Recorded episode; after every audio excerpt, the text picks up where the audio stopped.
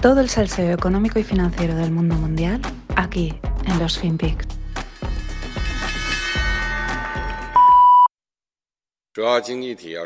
Major economies should see the world as one community. Think in a more systematic way, increase policy transparency and information sharing, and coordinate the objectives, intensity, and pace of fiscal and monetary policies so as to prevent the world economy from plummeting again. Major developed countries should adopt responsible economic policies, manage policy spillovers, and avoid severe impacts on developing countries. The global low inflation environment has notably changed, and the risks of inflation driven by multiple factors are surfacing.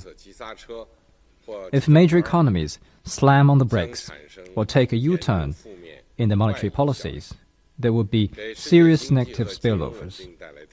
They would present challenges to global economic and financial stability, and developing countries would bear the brunt of it. The fundamentals of the Chinese economy, characterized by strong resilience, enormous potential, Hola, no financieros. Aquí estamos con nuestro amigo Xi Jinping con el, pues con el audio en inglés. Bueno, este es el discurso que ha dado desde China porque no ha acudido a Davos porque estaba produciendo la reunión esta de élites, la, la, que fastidia al mundo, ¿no? Mola mucho y tal, ya hablaremos de mañana, creo que igual traeré a nuestro amigo Klaus Schwab, que es también para darle de comer aparte. Pero en esta reunión, pues ha saltado esta, estas perlitas, es que es acojonante. Vamos, voy a destacar varias. Dice, las grandes economías tienen que ver el mundo como una comunidad. Eh, vamos a traducir esto. El mundo tiene que ser comunista y tiene que seguir nuestro modelo. Eso es lo que dice, literalmente. O sea, bueno, literalmente. Literalmente, sutilmente interpretado, ¿no? Dice, el mundo tiene que ser una comunidad, ¿eh? en pocas palabras. Luego dice, las grandes economías deben de pensar sistemáticamente incrementando la política de transparencia y el intercambio de información.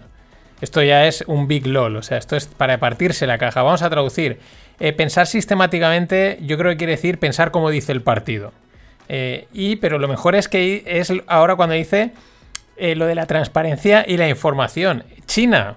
China dice de transparencia y de compartir información. Vamos, a los cómics a cara dura no les gana nadie.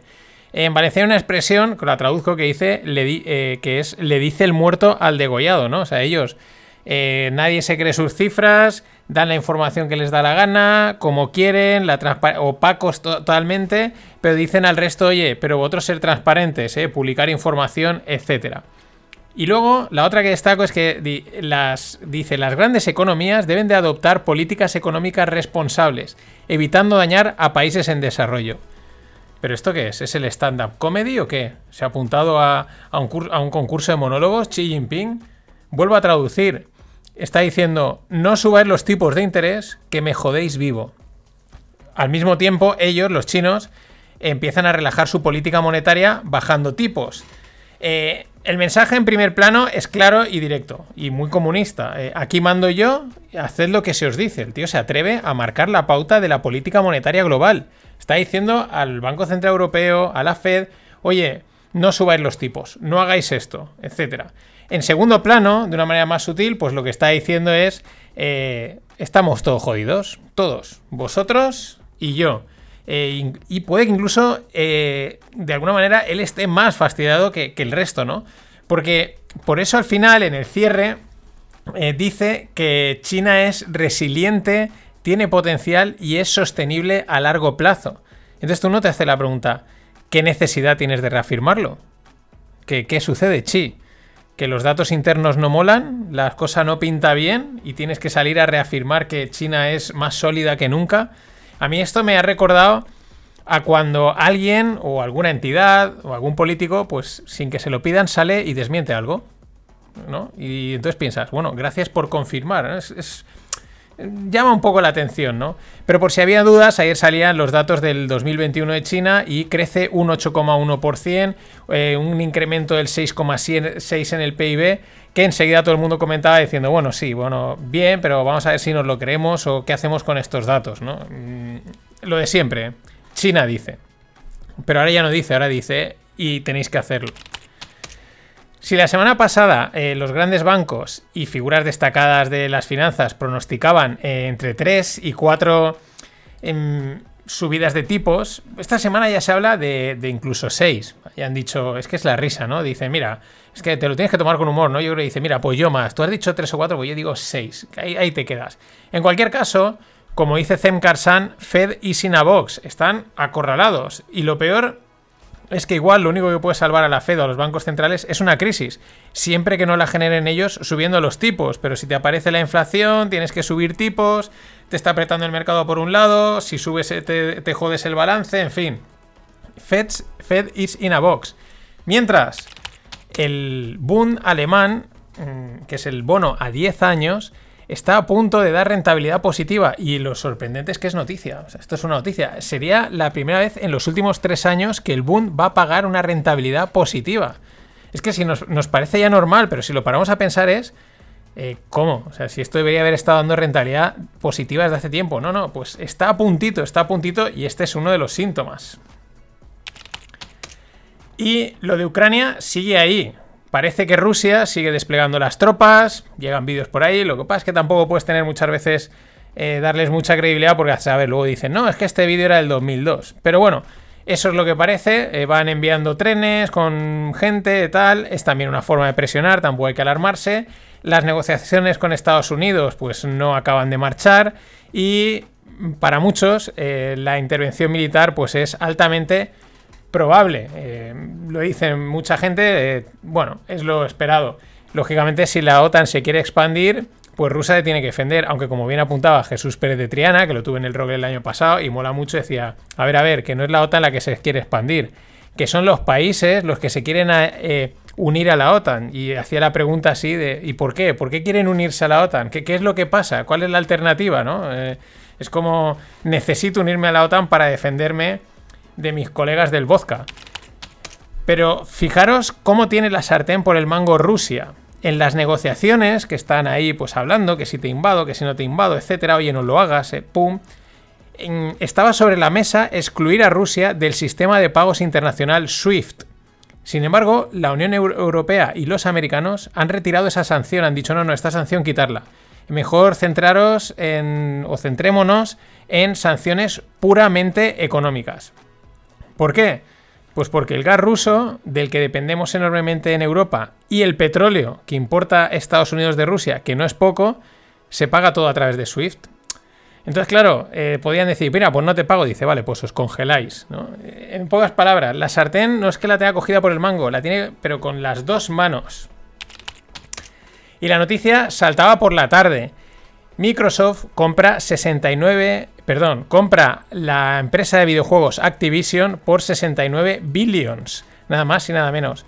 Bueno, Satya Nadella, que es el CEO de, bueno, el que manda en, Microsoft, eh, pues va muy fuerte y afirma que el acuerdo jugará un papel clave en el desarrollo de plataformas del metaverso. En 2016, Microsoft pagó 26 billions por LinkedIn y esa era la mayor transacción que habían hecho hasta la fecha. Pues bien, ahora sueltan ahí de tracatrá 69 billions, casi podemos decir casi tres veces lo pagado por LinkedIn. Y con esto van a convertirse en la tercera mayor empresa de videojuegos del mundo por ingresos. Solo estarán por detrás de Tencent, que es la China, que es también otro macro, macro empresa tecnológica, y de Sony, la de la PlayStation. Eh, claro, cuando ves las, las. Yo no es que hace tiempo que estoy desconectado de los videojuegos, pero Activision incluye las franquicias míticas como Warcraft, Diablo, Call of Duty o Candy Crush, porque también compraron en su momento Activision a la empresa King. Bueno, ayer os decía Long Robotics y hoy os digo Long Games. Todos. Long Games a todo.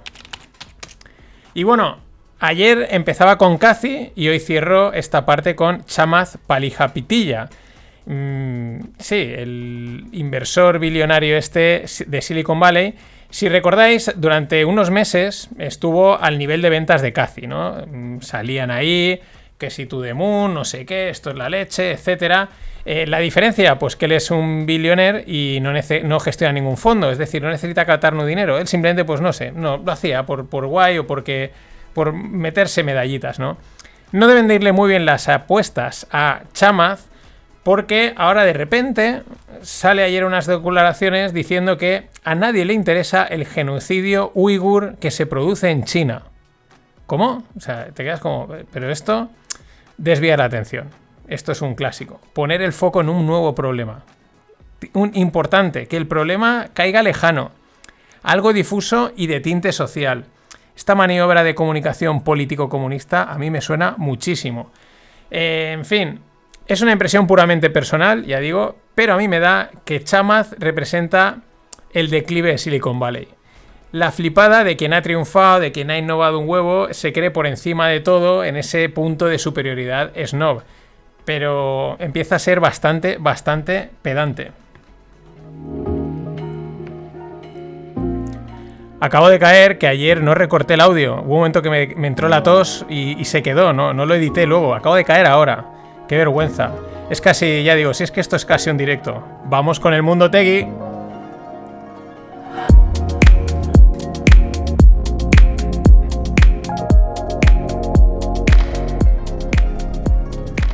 Je veux saluer aujourd'hui la 25e licorne. C'est aussi l'atteinte de l'objectif que nous avions posé en septembre 2019 alors même que nous n'en comptions qu'une poignée. On nous disait que c'était impossible et qu'au fond la Startup Nation comme beaucoup ont dit, c'était du vent. Mais collectivement, nous y sommes arrivés et avec trois ans d'avance. J'ai cru en vous et je veux aujourd'hui féliciter toute la French Tech pour ce succès. Alors pourquoi cette réussite est si importante? Este que veíais era Emmanuel Macron. Macron, habría que decirlo en, con el.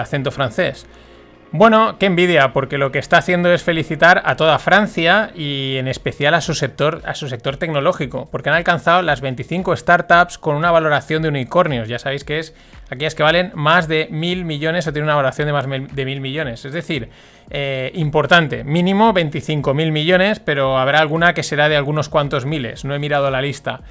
Bueno, es un político y esto es un gesto, pero qué relevante y qué diferencia con España donde, bueno, yo España ni lo comento. Mm, podemos hablar de ley startup, podemos hablar de los autónomos, podemos hablar de mil cosas, pero este tipo de cosas hacen también bastante, ¿no? Eh, motivan, inspiran, la gente ve apoyo y sobre todo es importante porque hay que crear empresas, hay que eh, y sobre todo tecnológicas y desarrollar porque hay que posicionarse. Es la única manera de que de luego no ser un subsidiario de lo que diga cualquier otro. Pero bueno, en esto, otras cosas los franceses no, pero en esto están acertando. ¿Qué vamos a hacer? Y bueno, en España, aquí acierta, la CNMV, la Comisión Nacional del Mercado de Valores, ha publicado una circular para regular la publicidad de criptoactivos. Esto era algo muy necesario, porque como hemos visto en los últimos tiempos, pues cualquiera literalmente sale a venderte cualquier cripto con cualquier argumento y sin ningún pudor. Y ojo, que muchos eh, parecen serios y con fundamento y parece algo, ostras, mm, no, no, es un chaval, ¿no? Parece que sabe lo que dice, pero os puedo asegurar que lo que dicen eh, no se diferencia de la peor cuenta de TikTok. Pues bien, la CNMV entra mm, y es capaz de, va a ser capaz de retirar publicidad de las cripto sin, si no tienen su visto bueno. Además, no importa que seas una empresa. Solo con que seas un influencer pueden decir fuera, incluso podrían llegar a multar no tienes por qué estar pagado. Eh, por lo tanto, los influencers entran en el saco y como he dicho, menos mal, porque actualmente, y esta es una de las críticas que siempre hago, el peor sitio para aprender finanzas es el mundo cripto. Es que no se pueden decir más chorradas financieras por segundo, literalmente. Y todo es por captar más followers, oyentes y o clientes.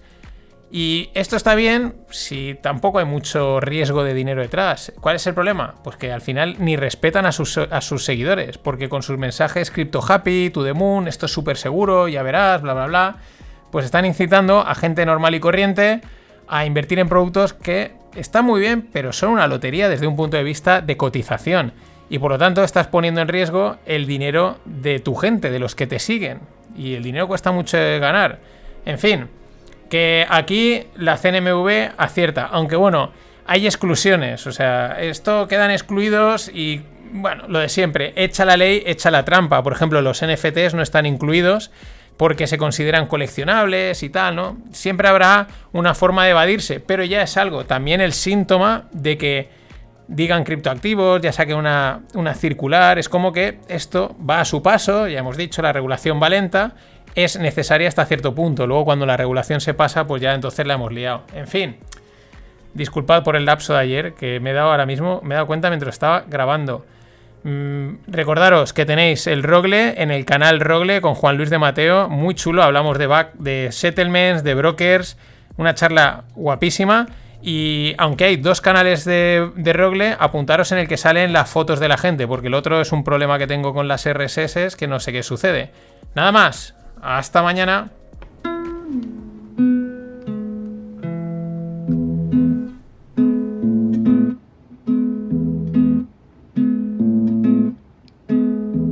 I really wish you'd shut the fuck up. I really wish you'd shut the fucking